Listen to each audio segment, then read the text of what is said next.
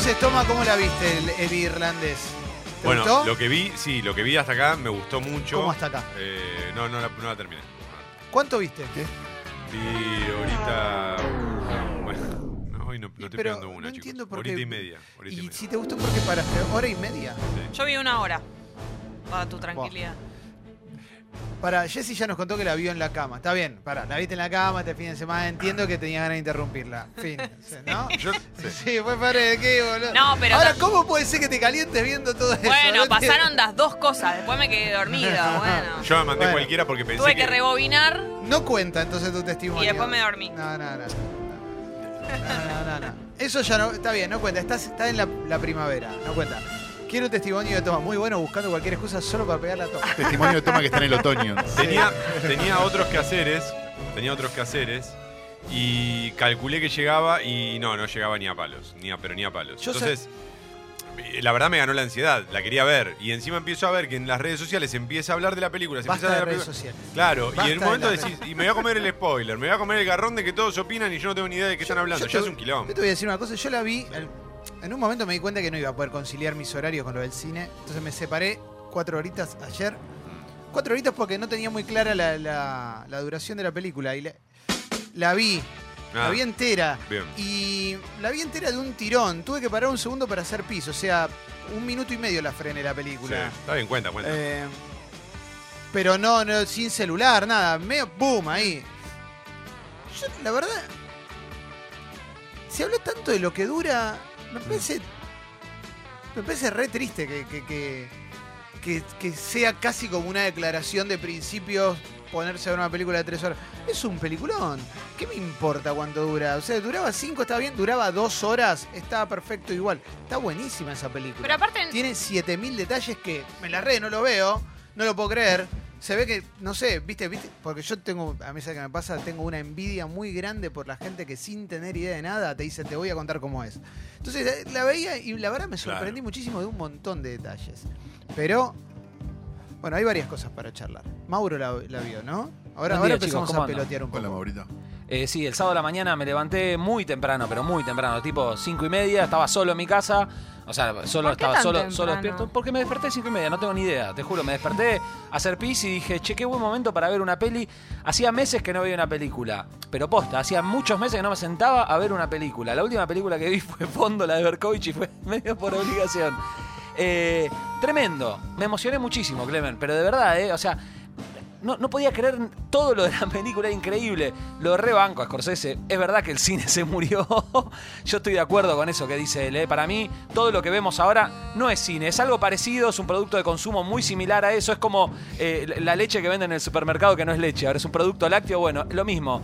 Me parece que el tipo, me- lo que te genera con, con una película de mafiosos, Yo es- sin, me asombra eso. Yo sin entrar en la discusión de si se murió o no se murió, porque primero porque creo que no tengo las herramientas suficientes, pero más allá de eso, eh, tengo la sensación de que no se murió, pero no por, lo- no por los superhéroes, sino por otro- otra gente que lo mantiene vivo, ¿no? Obviamente. Pero más allá de eso, eh, sonaba, a mí me pasaba que era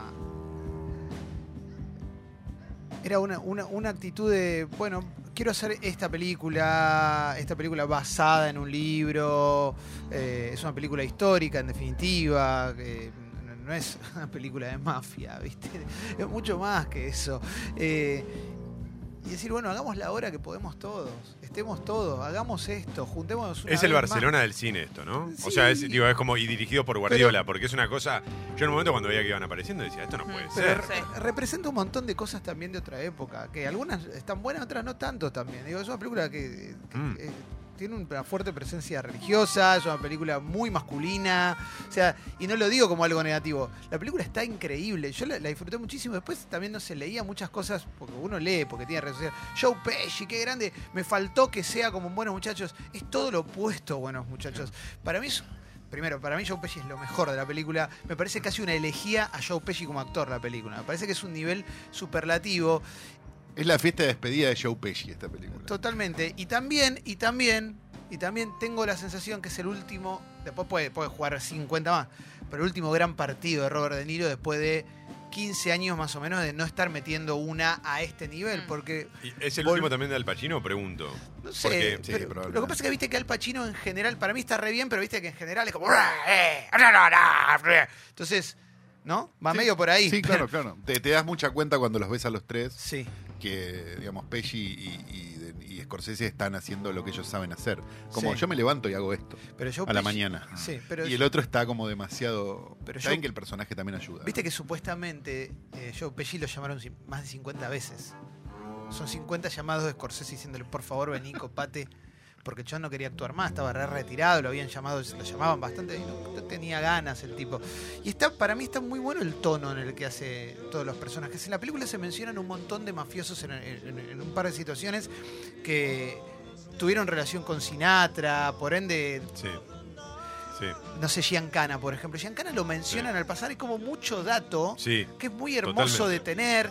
Digo, cultura pop, la idea de la cultura pop no es saber cuándo se estrena la próxima película de superhéroes, es también poder prestar atención a esos detalles. Por ejemplo, hay un homenaje hermoso a Don Rickles, uno de los comediantes insult comic más importantes de la historia de Estados Unidos, uno de los mejores amigos de Don Adams, del Superagente 86, y uno de los tipos que manejaba el casino, el tipo que le manejaba el casino a Robert De Niro en casino en la vida real, en, el, en la película, Don Rickles hace de eso. Pero era un comediante el tipo. De Don Rickles hace un comediante que es un conductor de radio, que te lo recomiendo, se llama Jim Norton.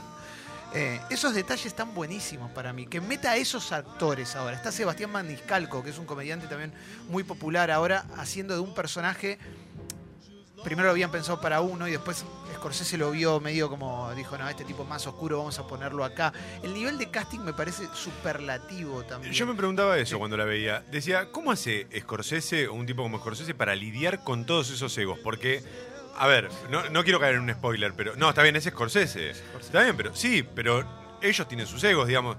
Arranca la película y tarda unos minutos. Esto no es de spoiler, pero tarda unos minutos en aparecer la figura del Pacino. Y yo decía. Si soy el Pacino, no sé si me causa gracia. Está bien, es cierto, cuando No, aparece, bueno, pero- cobra otro sentido. Digamos, tiene como otro Pero valor. hay mil películas donde uno de los coprotagonistas no aparece hasta la mitad de la película. Eso es normal. Claro, pero, eh, no, bueno, igual el Pacino aparece mucho antes, pero. Está bien, pero digo, sí. pero es No, normal. debe Digo, tiene- ser la- aparece cuando tiene que aparecer. Debe Pará. ser tenerle la confianza también, que sabes que la película va a ser increíble. Sí. Claro, y como Confiar en el director. Esta la hacemos para divertirnos, no por el ego, claro.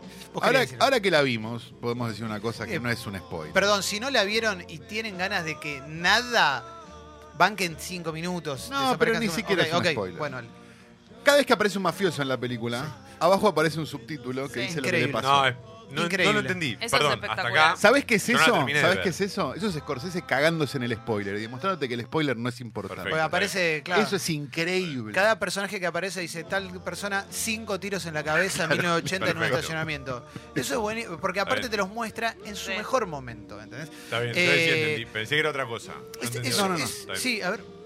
Buen día. Al principio le prestaba mucha atención a- al CGI, a toda esa cosa que le arreglaron la cara y lo rejuvenecieron digitalmente y todo eso. Le prestaba atención hasta que en un momento pasó, ¿viste? Me, eh, me pasó lo mismo que con Narcos, ¿viste? Con el brasilero que Sí, hacía Te de... distraía y después ya. Claro, no. que al principio te molesta mucho que sea brasilero, pero que después te acostumbras. Me pasó lo mismo con eso, con, con- con la, la utu- utilización de, de la tecnología para rejuvenecerlos. Pero después pasó. A mí no me duró nada eso. Fue No, un segundo. Me, o sea, segundo. me pasó que cuando terminó la película, era muy temprano todavía, pero me, me generó tan, tanta conmoción que lo quería llamar a Calo. Estaba desesperado por llamarlo a Calo. Hablamos. Calo, le- hablamos mucho más tarde, pero le escribí a Calo. Calo, me emocioné, vi de aire, no puedo creer. Eh, la, eh, la última de la película también es fantástico. eh, Todo, es todo. todo hablando de él, eso me, me- me parece increíble. Detalles estéticos, miles. Eh, lo que decís, Clemen, de, de, lo- de los mafiosos me parece genial.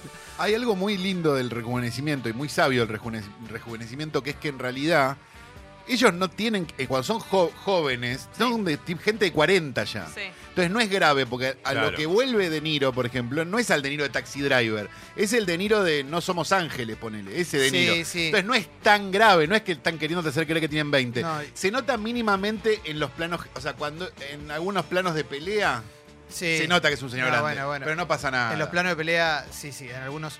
Em, Una pregunta, con respecto a la duración, ¿se habló también así tanto de esto de que de las tres horas y pico con la película de Tarantino? Eh, no, porque dura un poco menos. ¿Pero dura dos, y media, es una hora menos. Pero no se habló con Avengers, que dura 10 minutos menos. Claro. Digo, con- como no es que- Bueno, pero en Avengers se ve como una virtud que, que le da profundidad en general. No es como, bueno, a veces, porque es más reflexiva.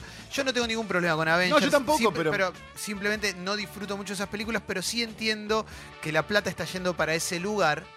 Y quizás me agarre una cosa, si querés, de nostalgia o de lo que sea.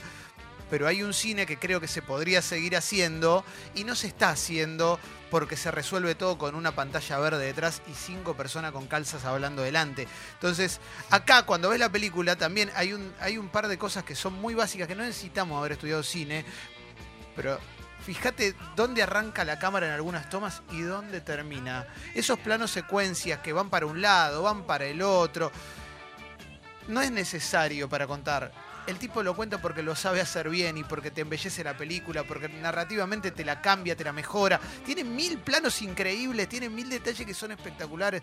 La podés ver, la segunda vez la podés ver en cuotas, solamente para tratar de encontrar detalles. Y está buenísima. Ni hablar de la música, ¿no? Bueno, siempre. Digo, es un detalle que, que ayuda mucho y le da mucho color a, un- a una película encima como esta.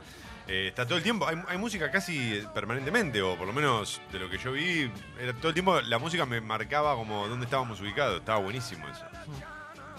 Bueno, un golazo, loco, la verdad. No, un peliculón, papá.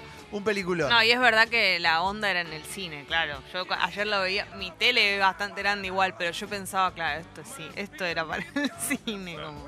Sí, yo, bueno, yo la redisfruté, la verdad, me, me resultó muy emocionante. Eh, es una película sobre una teoría, digamos, o sea, porque en definitiva está, está basada en, en testimonios, pero no comprobados, o sea, no, o sea, no hay una prueba de todo lo que sucede en la película exactamente, no está muy claro. De hecho, en testimonios refutados Mm. también, digamos, porque dicen que Sheeran era un, Girán es un Robert fabulador. Sí. Hay gente que dice que lo que se narra en la película, que estaba en un libro, es, puede ser muy real. Y hay gente que dijo que no, que nada que ver. Entonces, está bien, son teorías. No es spoiler. La historia del sindicalista Jimmy Hoffa es muy popular. O sea, si te interesa la cultura pop, sabés lo que pasó con Jimmy Hoffa. No estamos obligados porque es un sindicalista de Estados Unidos. Pero más o menos si te interesa la cultura pop, tenés una idea de lo que va a pasar con Jimmy Hoffa en algún momento de la película. Eh, bueno, qué sé yo. Yo la disfruté mucho. ¿Qué querés que te diga? A mí me encanta Scorsese, siempre me gustó. Y me gusta que pueda hacer esta película. Hay películas de él que no me gustaron tanto, pero bueno, ¿qué sí le vas a decir? Tiene 30, 25 películas, te pueden haber gustado alguna, no pasa nada. Obvio, puede es ser, raro que ¿no? te gusten todas las películas de él. Pero bueno, la re disfruté, ¿eh? La Toma, vos- disfruté, toma. ¿Vos qué vas a hacer? ¿Vas a verla de vuelta desde el principio Es que es lo que no sé. o reanudar? No, si reanudo tengo que retomar unas- unos 20 minutos para, para como aclimatarme, pero creo que me va- va, como dijo Clemente, me voy a dedicar cuatro horas de un día a decir, bueno, voy a ver esta película completa para poder disfrutarla. Me parece que la disfrutás más. Buen casting, ¿eh? Sí. Sí, Están están todos. No, pero no solamente por los, los- los de arriba, digo, todos los que están Todos, abajo, todos. todos. Todos, todos. Yo no sé nada de cine, pero veía a chabones que decía, pero este- yo los conozco a todos estos. O sea, alguna vez los vi a estos tipos. Los Thanos nuevos, preciosos los Thanos nuevos. Los ¿viste? Thanos- encontró muy buenos Muy buenos Thanos. Sí, sí, sí, sí. sí, sí. Pero ahí, Calo, son las dos cosas, ¿no? Como buen casting y están bien dirigidos todos. Pero como claro. que, digo, por más de que por ahí no seas un, un excelentísimo actor, si estás bien dirigido, Sí. como... Pero vos lo- incluso lo ves con De Niro, digo, que es un gran actor. Digo, lo ves en esas comedias que decís, uy, papito, ¿qué haces acá? Está bien, porque tiene un piso de calidad, pero acá hay, hay otra cosa. Y acá está mejor, acá está mejor. Un tipo con, con tanta trayectoria como Scorsese, ¿tiene como un equipo de directores que laburan con él? No. ¿O es él y nada No, más? es él y nada más, lo que sí tiene es un equipo técnico con el que, labur- que repite generalmente. El director de fotografía ya lo viene repitiendo, la, la montajista es un montajista histórica, te hace Claro. 50 años que le monta las películas. El, uno de los productores es el autor del libro de, de Buenos Muchachos, Pileggi. Nicolás Pileggi. Tiene, tiene como un montón de detalles que hacen a que esto sea también una, una construcción colectiva súper súper interesante para, para esta época. Em, sobre todo porque además son gente de 70 y largos, ¿viste? Estamos en una época en la cual cada, cada vez se, se acentúa más Mm. la idea de que la juventud es lo más importante, más que nada en Como que la juventud es lo que te va a dar la verdad, en contraste con un montón de, de gente que hace cosas muy, muy interesantes, ¿no? Digo, Larry David tiene 70, saca una nueva temporada de Curb Your Enthusiasm. El mejor momento de Seinfeld es post 40, eh, y, y así sucesivamente. Digo, es- estos son tipos de 70 y largos haciendo algo que es muy difícil de hacer a este nivel, con, este, con esta calidad. Eh, Scorsese tuvo que dar explicaciones de por qué no le gustan las películas de superhéroes. Entonces también es muy, muy especial el momento que vivimos, porque hay un nivel de sensibilidad también muy fuerte. Que Scorsese diga, bueno, a mí no me gustan, ¡eh! Viejo haga, bueno, está bien, sí. está bien. ¿Qué querés que te diga? Sí. También hay algo muy lindo y muy, muy, y muy poético, de justicia poética, de que Scorsese haya dicho que no le gustan las películas de los, de los super- de superhéroes el mismo año donde sacó esta película, ¿no? Claro, obvio, obvio. Porque es Obvio. como, obvio. Es una respuesta en sí Claro. misma. listo. Bueno, el fin de semana bien, entonces. Sí. eh, ¿Vos qué hiciste aparte? Toma, aparte de, de- ¿Metiste, metiste coso? ¿Metiste. Jugué billar, sí. ¿Qué billar. día? Eh, el sábado y ayer también un rato, pero eh, nada, no, no estoy jugando bien. no sé. Te hago una pregunta. ¿Cómo es? ¿Es libre? ¿Vos caes cuando querés? ¿Hay Claro, horarios? Es como un club, ponele, vos Sí. llegás y hay... Siempre hay alguien. A veces, sí, sí, casi siempre, casi siempre. Sí, sí, sí, sí, porque en general no, tienen, no están muy ocupados Bien. mis amigos del billar. Y entonces, nada, si hay alguno que juegue como juega, digamos, que, juega el mismo juego que jugás vos, jugás. Bien. Por ahí están jugando a otra cosa, pero bueno. Eh, sí, vos decís, che, ¿jugamos un billar? Dale, bueno, vamos. Y ahí jugás a 15, 20 carambolas. Es un lugar totalmente oscuro, no hay ventanas, ¿no? No, hay ventanas, pero están cerradas. Bien. Y en realidad tiene que ver con la humedad, con que no entre la humedad. Claro, sí, entiendo. Yo fui a un cumpleaños el viernes a la noche que había locutores. No, qué garrón. Ay, sí, lo lamento mucho. No, por no vos. fue un garrón, no sé lo Ah. que fue. Carlitos Lin, 40 años. Ah, no, bueno, Genio. ahí estamos en otra. Genio, Muy ATR, ¿no? impresionante. Esa es otra. Eh, Carlitos Lin, personalidad destacada de la cultura, ¿eh? locutor argentino. Y en un momento había un montón de gente, entonces eh, hizo- dio un discurso para todos los que estábamos ahí. Y en un momento dijo, bueno, y acá una invitación respetuosa, ¿no? Como viene acá con un montón de amigos que están con nosotros acá, porque él es re locutor, es muy de la escuela de Badía, está, está formado eh, en, su, en su respeto y admiración a, a Juan Alberto Badía. Dice, y acá, bueno, y si estoy, por ejemplo, eh, si quiero comprar en Mercado Libre, Mercado Libre, nunca deja de, va, viste, con uno y uno, Mercado Libre, nunca deja, estaba Mariano Chiesa, que es el mejor de todos, Sí. tiró cuatro, después iba con otro y decía, si quiero escuchar una radio, y uno decía, FM Hit. Todos tus hits en una misma radio. Y todos tiraron sus. Y fue increíble, increíble. Yerba mate piporé. Uh. No, cualquiera, no sé, ¿viste? Sí, sí, no importa, pero ponían todos arriba del- eh, las armas, mostraron todas las armas. Todos muy Qué lindo. felices, realmente. Todos muy felices. ¿Qué Y- hubieras dicho, Toma, si te tocaba a vos? Buenas noches, gracias. Oh. No, no, no, yo no tengo, no, no, no, Hola, no. motherfucker, tostada. Ellos tienen- Claro. Claro, no, lo que pasa es que ellos tienen mucho, porque además al dedicarte a la publicidad es muy rápido, aparece muy rápido, Claro. lo descubrís al toque. Vos, si yo te digo, no, la publicidad de, qué sé yo, de una marca, me vas a decir, no, la verdad no me acuerdo. Cuando lo escuchás al locutor diciéndolo, Obvio, claro. Sí, es sí. impresionante, impresionante. De hecho, cuando empezás a identificar voces de locutores, decís, uh, este está acá, Eh. este está acá, este está acá. Es como Bueno. Sí. los que doblaban al Superagente 86, ¿no? Claro. Digo, es como que lo empezás Sí. a escuchar en otros lados.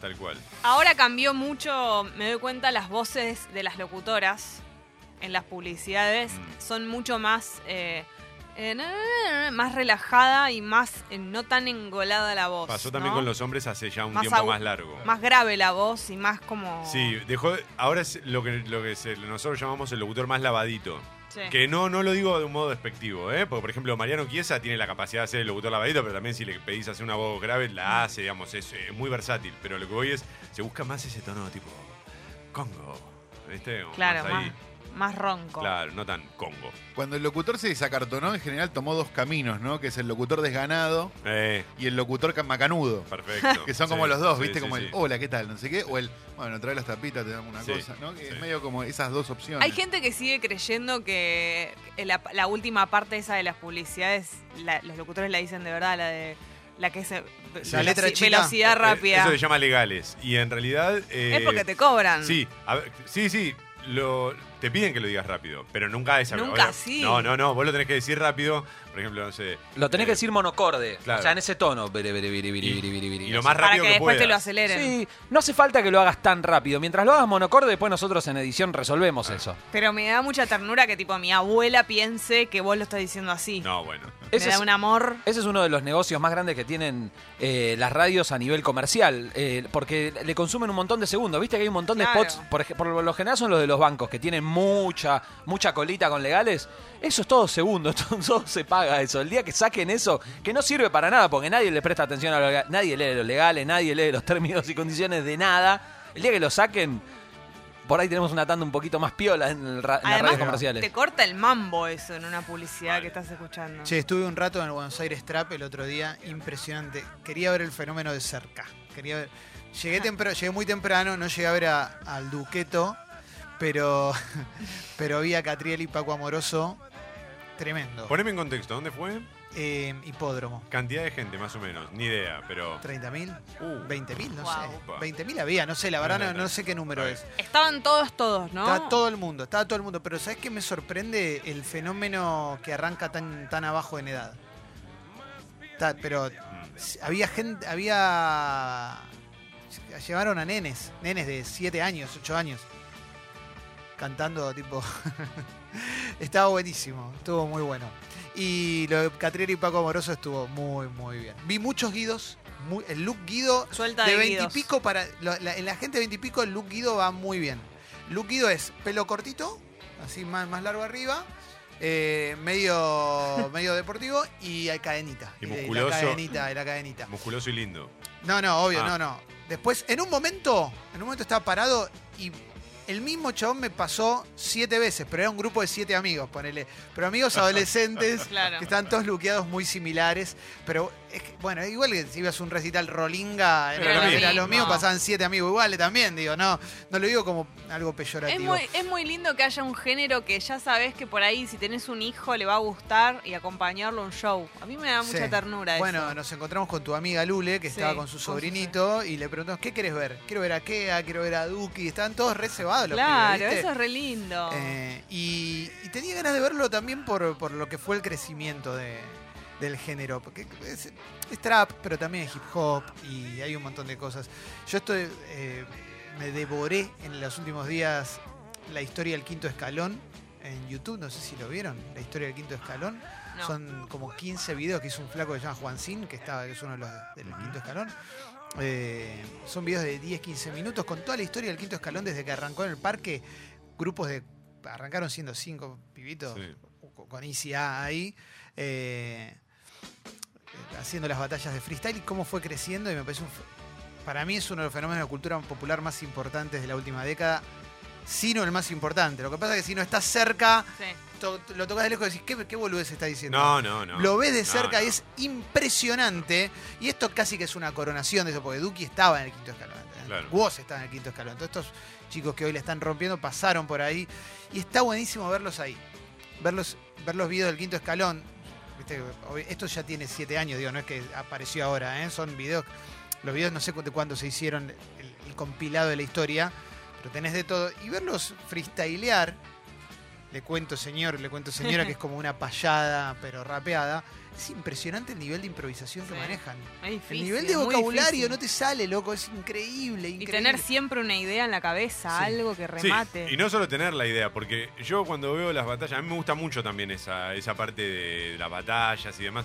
Digo, vos tenés que responder a lo que te dice el otro. No es que yo, tengo- yo ya puedo tener la idea No, en la cabeza. no, no, Es, no. No puedes prepararla. Claro, dependiendo de lo que vos me digas, yo te tengo que como que contraatacar, agarrar alguna de tus palabras. Es, es muy difícil ese Bueno, laburo. y hablando de eso, en la batalla de gallos que fue en España, parece que le robaron a Woz. Sí. Parece que lo chorearon un poco. A Woz que, Indignación en que el está en un público. gran momento. Es muy bueno ver también eso. Si ves en los videos del quinto escalón cuando recién arrancaban, ya te das cuenta. cuál. Ah, sí, ya, ya desde ahí se nota. Con algunos inferiores- te das cuenta. Y con, con otros decís que raro que no, no le haya pegado más arriba, pero Mm. oh, guau, Clemen, en el Buenos Aires Trap, ¿qué onda los chicos en el público cuando estaban tocando las bandas? ¿Cómo son? ¿Cantan? ¿Qué hacen? Se ceban con algunos momentos. Si, los, si agitás, se agitan. Pasa que no había Duki. Claro. No sé, lo que pasa es que Duki tocó. Bueno, pero con. Catriel y Paco, el público más chico igual se Se ceba. reservaban, se reservaban. Sí. Todos los pendejos diciendo mucho culo en mi celular. Me muero, me muero, me muero. Bueno. Increíble. Y la banda, y la banda de Catriel y Paco Moroso. No, es, una- es la ATR Band. La terreba. Me vuelve Esa- loca. Sí, Me sí, sí. interesan mucho los distintos tipos de públicos de, de- de las bandas. Es como un fenómeno que no estoy diciendo nada nuevo, pero en cada show que voy, el, el distinto público que hay y cómo reaccionan ante las bandas me parece alucinante de analizar. Como- Sí. Acá el, pu- el público, digamos, está en su mismo género, todo lo que vos quieras, pero también hay como una. Me, me da la sensación de que con esta cosa de que todos colaboran con todos, ¿no? Que tal está en el tema Sí. de tal, que está en el tema de tal, que Claro. no sé qué, que no sé cuánto. Me da la sensación que es todo el mismo público de todos. Real, Y sí. prácticamente, digamos, salvo alguno que, que fue a ver a tal cosa, digo, pero mayormente a todos les debe gustar todos y todos Sí. son amigos de todos y todos están en las canciones de todos, ¿no? Sí, sí, sí. Sí, Bien. por ahí nosotros nos encontramos un poco más con Paco y Catriel. Claro. y los chicos más chicos más con Duki, no sé, digo. Y vos creo que se está volviendo como el más, es el más popular Más de todos. ¿no? Y, y ahora. ¿Y quién, sí. Perdón, ¿y quién toca tumbando el club? Porque es de todos. ¿no? Sí. La tocan todos al final. Todos como arriba. un We Muy Are the lindo, World. ah, qué lindo. Qué Ahí lindo. va. Y vos de Dylan. Eh, Bomba Duki ya no es nada en las batallas, déjense de hacerse los jóvenes. Por eso estoy contando que fue antes. Este es un oyente que se llama Virrey Toreto que siempre tira mierda.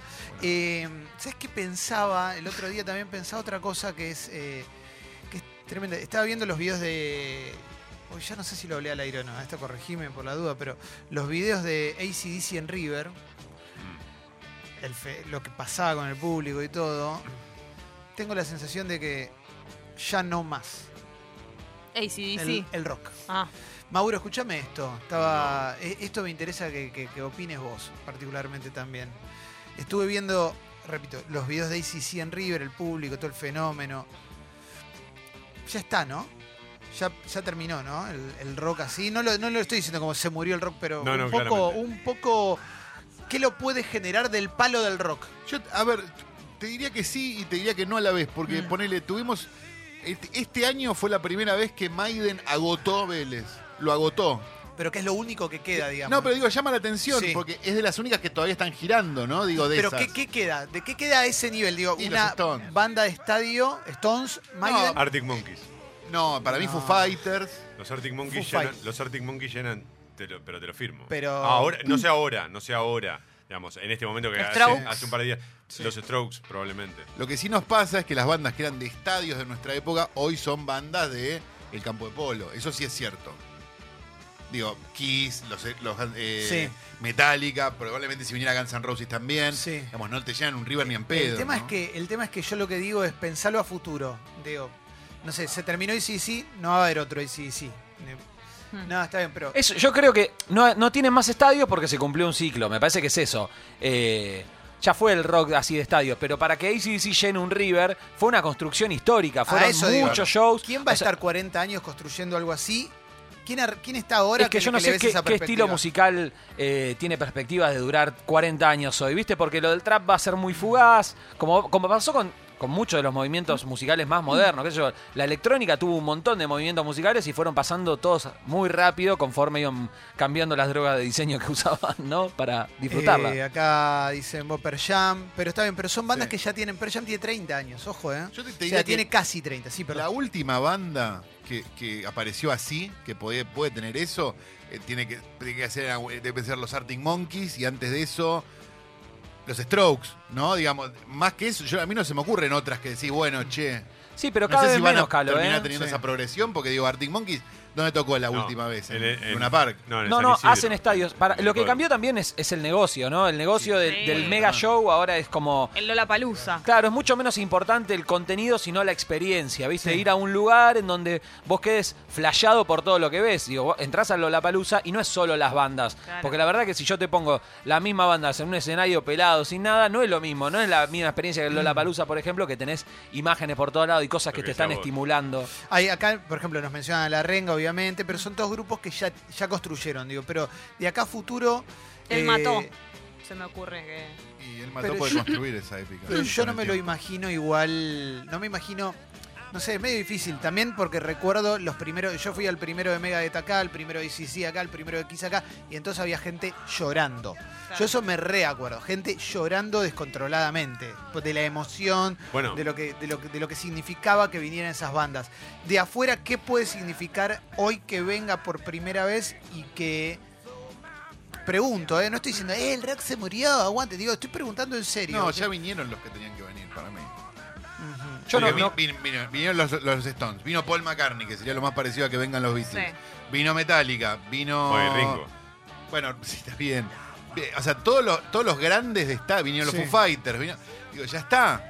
No, no se me ocurre que alguien pueda venir. O sea, alguno de esos puede repetir la hazaña. Eh, sí, bueno, eh, Green Day, hace, yo fui hace dos años o tres a Green Day y en Vélez y no le tenía tanta fe y fue increíble, pero Green Day también tiene casi La 30. ¿eh? rompen. Fue impresionante. Pero, pero ¿es público más nostálgico el que va o es algo que está latente todavía? no vi adolescentes. Por eso. O sea, Yo creo eso que es sí. algo de, de- de nostalgia. Sí, el- el- para mí el rock no murió, cambió muchísimo el negocio. Ahora, todos estos mega shows, por ejemplo, pensás en el show de ACDC, donde tenés un tren en el escenario, una gorda inflable gigante que se, que, que se llena de aire para un tema en especial y espectáculo de bolas de fuego La que campana. salen por un lado, la campana y todas esas cosas.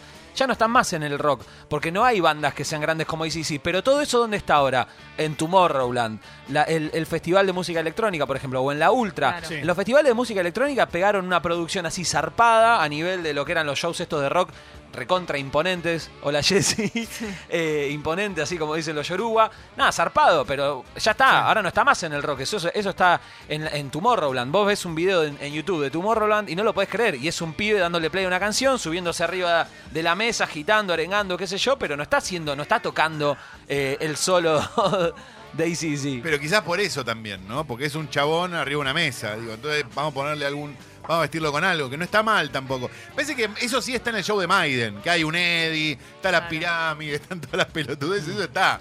Digamos, si, es, si es por eso. Y supongo que en el de Kiss también, ¿o no? Están tirando. Es muy bueno los mensajes que llegan porque ahí también grieta, ¿viste? Está desde, desde el lado del rock y desde el lado de- de- del no rock, digamos, tradicional. También hay división con respecto a eso y a la mirada. Pero entiendo igual que vos no lo decías en desmedro, sino como una observación. No nada porque más. me crié con Claro, eso. Por eso. A mí me pasa No. algo medio termo, que es que me encantan las bandas indie y como por lo general es un poco más lo que consumo ahora, el, el género medio canción y qué sé yo. Pero cuando voy a un show de rock y veo lo que pasa como con el público Claro. y todo eso, se me pone la piel de gallina de una manera que no me pasa con otras cosas. O sea, hace un montón que no voy a ver a Divididos, pero yo me acuerdo cómo era ir a ver a Divididos cuando iba siempre, o el otro día Sí. que fui a ver a La Vela, y pasan cosas que, que no pasan en otros shows. Y eso yo siento que, no sé, en un show de Eruca, que fui el año pasado el otro, en el Luna Park, y la rompen. O sea, lo que pasa con la gente, con Eruca, por ejemplo, es increíble. Acá dice el oso que Green Day eh, vio un montón de adolescentes. Bueno, bueno, yo no los vi, pero sí te lo tomo, obviamente. ¿eh? Quizá igual estén cambiando la estructura, ¿no? De, de-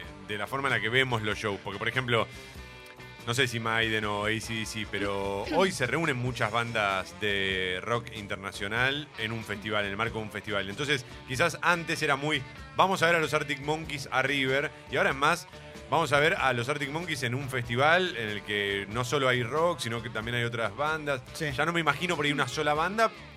Hoy, hoy acá, bueno, acá que tenés los históricos, La Renga, Divididos. Ciro.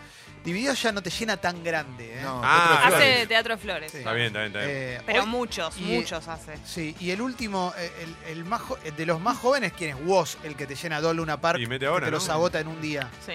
Eso es un montón para alguien El que... Duki también hizo un Luna Park, ¿no? Sí, creo que sí. Pero, pero viste que Woz es dos Luna Park en un día. Sí, creo no que lo, vendió. no lo digo en contra, digamos, no lo digo como algo malo.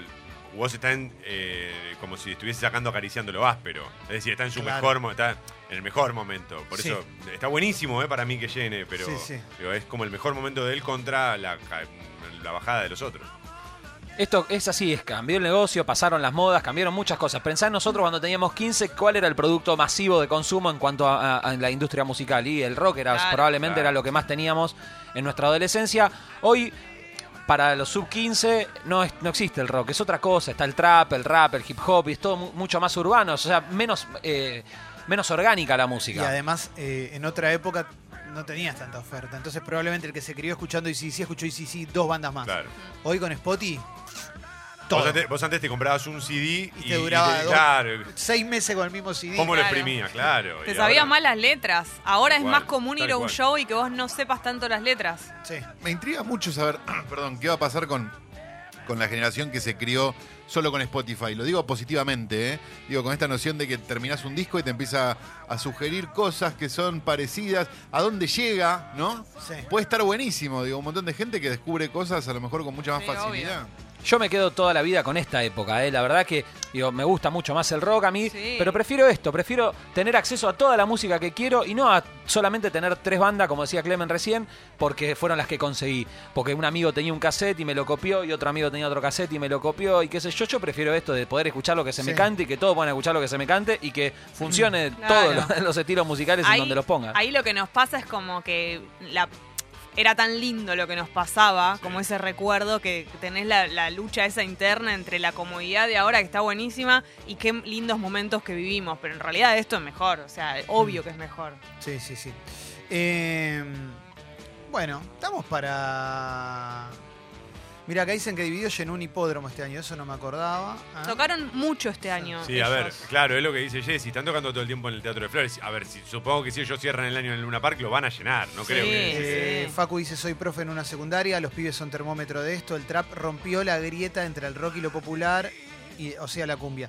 También murieron las tribus urbanas, todo es más homogéneo. Mm. Eso también está bueno, porque está también muy el- bueno. la cosa del rock, viste, está esa cosa como, eh, si no te gusta esto, Ah. sos de Palermo, eh, y así se murieron hasta, bueno, no importa. Lo que tiene el rock es que cada vez gana menos adeptos jóvenes y eso es lo que lo complica. Eh, o sea, no va a ser, no, no es masivo, no es mainstream como era antes, que llenaba River todo, todos los meses, pero sigue estando, qué sé yo. Eh, los pibes hoy escuchan otra cosa. Lo que pasa es eso. Mm. Prefieren eh, ritmos más urbanos y que le- les resultan más cercanos a lo, a lo que escuchan ellos. Sí. Acá dicen, el rock no murió ni va a morir, se está reinventando. Cualquier banda, tributo redondo, toca dos acordes y es una fiesta en cualquier lugar, su cucho. Hay mucha sed de eso, tiene público cautivo para mí, dicen acá. Bueno, pero est- estaría bueno, está bien, no, no quiero pedir que aparezcan otros redondos, pero sí que haya un fenómeno rockero nuevo, por ejemplo. Eso es lo que, que noto que todavía no, no está viendo a, a un nivel grande. Estaba Eh, pensando, perdón, en Woz, sí. eh, también como referente del trap y que le apunta a un público que probablemente no haya escuchado nada de los redondos, haciendo claras referencias a los redondos. Y eso Sí. también es una forma de mantener a cierto rock vivo mientras aparece una, una nueva generación, ¿no? Sí. La oferta es muy amplia, el problema es ese, o sea, el problema, y a la vez es una virtud. La oferta es tan amplia Claro. que, que no va a crecer eh, un ACDC, no va a crecer un redondo, porque vos tenés, en la, o sea, antes escuchábamos, nos pasaba eso, escuchábamos solo los redondos, Sí. y ahora escuchás los redondos mezclado con Wall, los palmeras, y qué sé yo, y Marama si tenés ganas, ¿viste? Y haces una playlist con todo eso. Y, ahora convive eso en, en- en el teléfono de alguien, ¿viste? Antes tenías que tener a los redondos, ¿viste? Era como, éramos más prejuiciosos. Está buenísimo esto, ahora tenemos acceso a todo. Y bueno, que crezca la industria, que crezca, que crezca el estilo, que crezca, me da lo mismo. Yo voy a seguir consumiendo lo que me gusta porque tengo la libertad de acceder a eso cuando quiero. Sí, a las bandas de acá le falta mugre, dice Nicolás. Se perdió la mugre. Las guitarras en las bandas nuevas no existen. Es todo controlador MIDI. Suenan todas iguales, más mugre, porfa. Menos pistas y clics en vivo. Bueno, sí, pero cambió, cuando. qué sé yo. No, y cuando pasa eso hay muchas bandas a las que después no las va a ver nadie. La verdad es que el público que tienen el- las bandas que por ahí le dedican mucho más estudio, más horas de ensayo y todo, no son las más populares, no son las que llevan más gente. Salvo algunas excepciones, pero bueno, Y también- tiene que acompañar también eso. También pasa lo que decía recién un oyente de, de esto, ¿no? De que al no ser, no ser, no es mainstream y qué sé yo, eh, es, es mucho más popular y crece muchísimo los, los consumos alternativos, tipo el trap, por ejemplo. Pero si hay una banda de rock, como por ejemplo pasó con eh, La Berizo, que es una banda horrible, esto lo digo yo, me hago cargo, a mí me parece una banda horrible, pero que llena estadios, Sí, que llena estadios. Eso habla también de esa necesidad, ¿viste? De, che, necesito una banda de rock que me guste, mínimamente que me haga acordar algo de los redondos, ¿viste? Entonces, también pasa eso. Claro, que pero no puede la que- fotocopia de la fotocopia de la fotocopia. Obvio, ¿no? pero, Claro. pero también puede pasar que una banda la pegue solo por estar ahí en la trinchera, ¿viste? Agazapada esperando su momento para pegarla. Y saque- soltemos el termo un poco de la batería electrónica. Batería. ¿Sabes el quilombo que es programar una batería electrónica? Sí. En serio, es igual que tocar una batería. Es un quilombo. En el mismo sentido, no caigamos en la de ya no hay guitarras, porque Woz, eh, yo no soy un especialista Sí. en la materia Woz, pero lo vengo medio siguiendo, veo las Sí, sí, imágenes tiene y todo. guitarristas, sí. Claro, digo, el pibe que toca la viola en, en Luz Delito es una locura. Es no Catriel. es, ahí está. Bueno, perdón, yo no, quería decir si era Paco Amoroso, perdón, Es eh, eso es mi bien, ignorancia, bueno, pero... sí, es Catriel. Catriel, y loco, lo ves Y tocar y, rompe. encima- hasta la actitud del Bueno, pibe, no solo Catriel los- y Paco Amoroso tienen una banda de la de. Acá dicen, vos no hace trap, es rap. Sí, sí, no, no, nunca dijimos que haga trap vos. Es mucho más que, que rap, inclusive. O sea, él rapea, pero digo, las bases, todo están Ahí buenísimas. está, son más Acá, rockeras. acá mencionan a los Strokes como una última gran banda de rock de. Y por lo que pasó acá en el Lollapalooza con los Strokes, yo te diría que, que fue un gran fenómeno. Había 90.000 personas en ese show saltando con los temas. Acá mencionan también, ahí, ahí te pasó, usted señálemelo, punta de lanza de renovación del rock nacional. Puede ser, para Sí. mí, es, es un- por lo menos es una banda de increíbles músicos. Eso seguro, ¿eh? Eh, y acá dicen, gran revival del rock, pero femenino. Se está gestando algo muy grande. Sí, pero no solamente con guitarras. O sea, con guitarras tenés a Marilina, Barbie. Sí. Me, me voy a olvidar de algunas, ¿eh? obviamente. Pero después tenés, me parece que va por el lado de Sara Eve, ¿no? Kazu. Kazu, que, que ya que, que va más allá, eh, o por, por el lado del hip hop, del trap, etcétera. ¿Para qué Carlos quería decir algo de te paso? No, volviendo al oyente que dijo lo de los Strokes, me parece Sí. que si lo analizamos en términos de, de historia, parece que los Strokes es la última banda de la cual vos fui, ibas y comprabas el disco, ¿no? También, antes del Napster, antes de todo lo que de internet, digamos en general, digo, bajar canciones o consumirlas por streaming o lo que sea. Y Me parece que es como la la última. última Claro. Sí. Sí, para, también para el oyente que se quejaba de las bases programadas y todo eso y los clics. Y, no es fácil, como decía Calo. Y aparte muchas de, las de las nuevas bandas de rock, tipo Royal Blood o The White Stripes, que no es nueva, que ya pasó, de hecho ya no existe más, de, eh, Royal Blood, Black Pistol Fire, un montón de bandas así que son dúos, ¿viste? Y para hacer un dúo de rock, ¿y qué haces cuando no tenés guitarra? O elegís tener guitarra, bajo, batería, ¿y cómo haces? Bueno, tenés que programar, no te queda otra. Y así se reformula el los nuevos estilos musicales. ¿Qué va a hacer? No, no puedes pretender que una banda de rock tenga dos guitarras, una batería y un bajo. Ya no pasa más eso. A favor de Woz, algo que tiene de bueno es que tira data de cosas grosas. Entonces, si vos querés googlear luz delito, quizás el autocorrector te pone luz delito. Claro, Caíste ahí, iba. por lo menos. A eso iba. Sí, o fíjate de qué lado de la mecha te encontrás. Esas, esas frases que te van, a, te van a llevar a parte de nuestra historia del rock nacional. Y eso sí está buenísimo. Eh, a ver, bueno, ahí, ahí de todo. Igual. Eh, mira qué interesante esto, ¿eh? Mi hijo de 11 dice Monulín. Es ultra fan de Queen, Beatles y sí, Los descubrió por el GTA o por soundtrack de Marvel, ¿eh? Yo solo le amplié el panorama, pero la mecha la encendió él solito. Claro. ¿eh? Eso Bueno, está bien. buenísimo, ¿eh? Buenísimo, ¿eh? Usted señalémelo, el matón nunca van a llenar estadios, con suerte llenan el Luna Park, ¿eh? Eh, dicen acá, bueno, hay de todo, ¿eh? la verdad que hay un montón, un montón de mensajes. Greta Van Fleet, aire fresco con onda vintage. Greta Van Fleet la menciona mucha gente. A mí lo que me pasa con Greta Van Fleet es que me parece que está buenísimo, pero me parece muy parecido. Es tan popular, sí. no me sé, parece lo demasiado digo, lo parecido a Led pregunto. Zeppelin. Y me parece demasiado parecido a un montón de fenómenos que también pensamos que eran en el futuro y no, pasó nada. ¿no? Ojalá que pase. Ojalá, sí. Perdón, lo de Greta Van Fleet a nosotros nos resulta extraño porque nosotros escuchamos mucho a Zeppelin. Sí. Pero por ahí los pibes de ahora, que les pasa muy de costado Zeppelin, porque son unos viejos, para ellos puede pasar eso, eh, consumen a Greta Van Fleet y para ellos es original lo que escuchan. Es como, wow, loco, qué novedoso esto, en un festival en donde de repente hay eh, artistas de música electrónica y raperos y está Paulo Londra, qué sé yo, también, pum, tocó Greta Van Fleet. Qué zarpado lo que vi. Ese es el negocio ahora, los festivales, donde vos podés ver un montón de cosas. Es como Spotify. Spotify está bueno porque vos tenés a toda la música que se te cante o lo que está cargado en su catálogo. Y en el festival pasa un poco lo mismo. Bueno, che, me cansé de escuchar trap. Me voy a otro escenario a escuchar un poquito de rap. O me voy a escuchar pop o electrónica, lo que sea.